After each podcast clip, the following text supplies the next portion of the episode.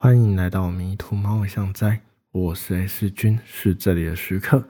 今天主人不在，就让我们来聊聊有关于在迷途猫像斋里面发生的有趣故事吧。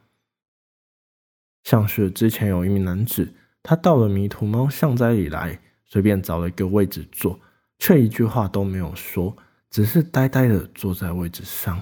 我端给了他一杯水，并与他大眼瞪小眼了好一阵子。我发现那个男子的眼神空洞，他的眼袋发黑，像是好几天没有睡一样。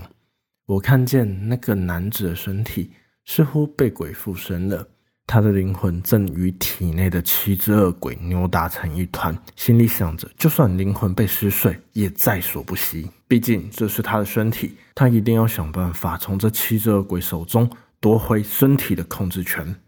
于是。在几次轮替之后，男子终于成功的压制住了体内的七只恶鬼，并兴奋的大喊着说：“不管今晚我就是要吃榴莲拉面。”而当晚我真的是被他的大喊给震慑住了，被吓得一愣一愣的，只能呆望着他狂奔出猫巷斋。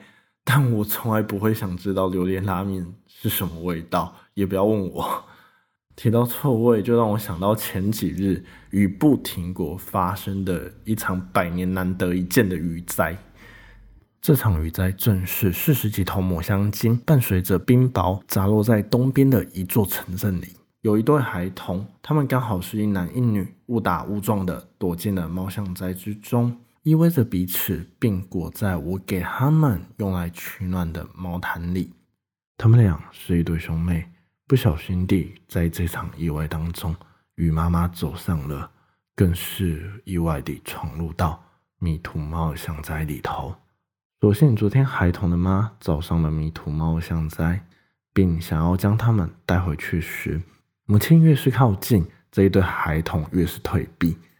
母亲轻轻地问：“怎么啦？”两个孩童不断地摇摇头，好像认不得自己的妈一样。母亲继续说着：“怎么啦？不想跟妈妈回去吗？”妹妹开始大哭了起来。弟弟疯狂地摇摇头说：“不，不是，是因为是因为妈妈太重了。”原来是前几日的核灾所致。虽然鱼灾警报相当的准确，几乎没有任何人员伤亡，但万万没想到的是，四十几头抹香鲸早已死亡多时了。就在他们集体砸向地面之际，死亡鲸鱼身体里储存着大量恶臭的气体以及腐肉，还有脏器，瞬间爆破开来，弄得满城腥血，腥臭不堪。也不幸地，这一场鲸鱼爆炸居然波及到了他们的母亲。在这过去几天来，她身上的腐臭味依旧难消。我们说完了在猫巷仔里发生的两则比较有味道的故事之后，我们来说说有关于我在猫巷仔里有幸地看到了传说中的银河。银河是一副陶瓷金雕品，至今为止它的身价已经来到了数十亿之多。它之所以会这么昂贵，都是出自于福劳之手。他利用一场拍卖会。一手摔碎了世界唯二的其中一副银河，再说一篇慷慨激昂的演讲，勾引着众人买下这独一无二的珍宝。在这辗转间，福劳赚了十六亿之多，如今它的价格又飙到了近百亿。而现在这一副银河却落入到了怪盗贪狼星的手上，这也是为什么它会出现在猫像寨的原因。因为他想要用银河换取一个人的情报，这个人正是创作出一首名曲《剩下的施瑞西》的神秘音乐家。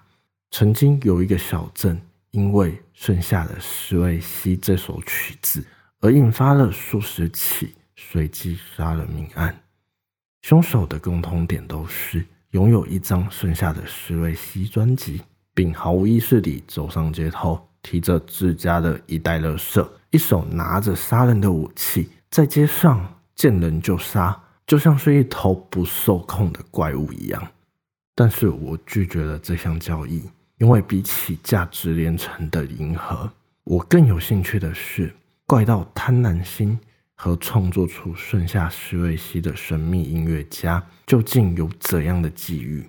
但可惜的是，他从头至尾都不愿意透露出半点字给我，所以这场交易也算是不欢而散了。可是，究竟是怎样的秘密，宁可花百亿去追寻，却又不愿意透露出半点消息呢？欢迎再度来到迷途猫相在，我是 A 世群。